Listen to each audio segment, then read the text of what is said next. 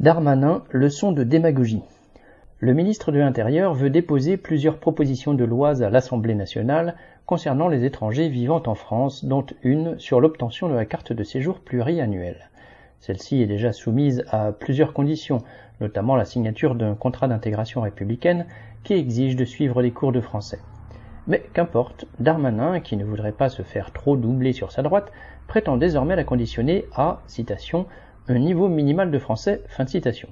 C'est d'autant plus choquant qu'on sait que, pour obtenir ou renouveler des papiers, les étrangers sont soumis à un véritable parcours du combattant, à commencer par des rendez-vous quasi impossibles à obtenir en préfecture pour déposer un dossier.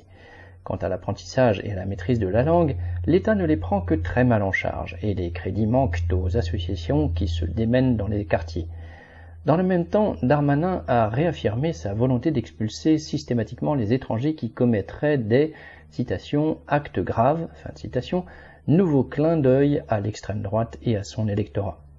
Darmanin, qui avait entonné les trompettes du nécessaire barrage républicain contre le RN pour faire élire Macron, n'est pas le dernier à faire progresser les idées réactionnaires et la crasse raciste. Arnaud Votard.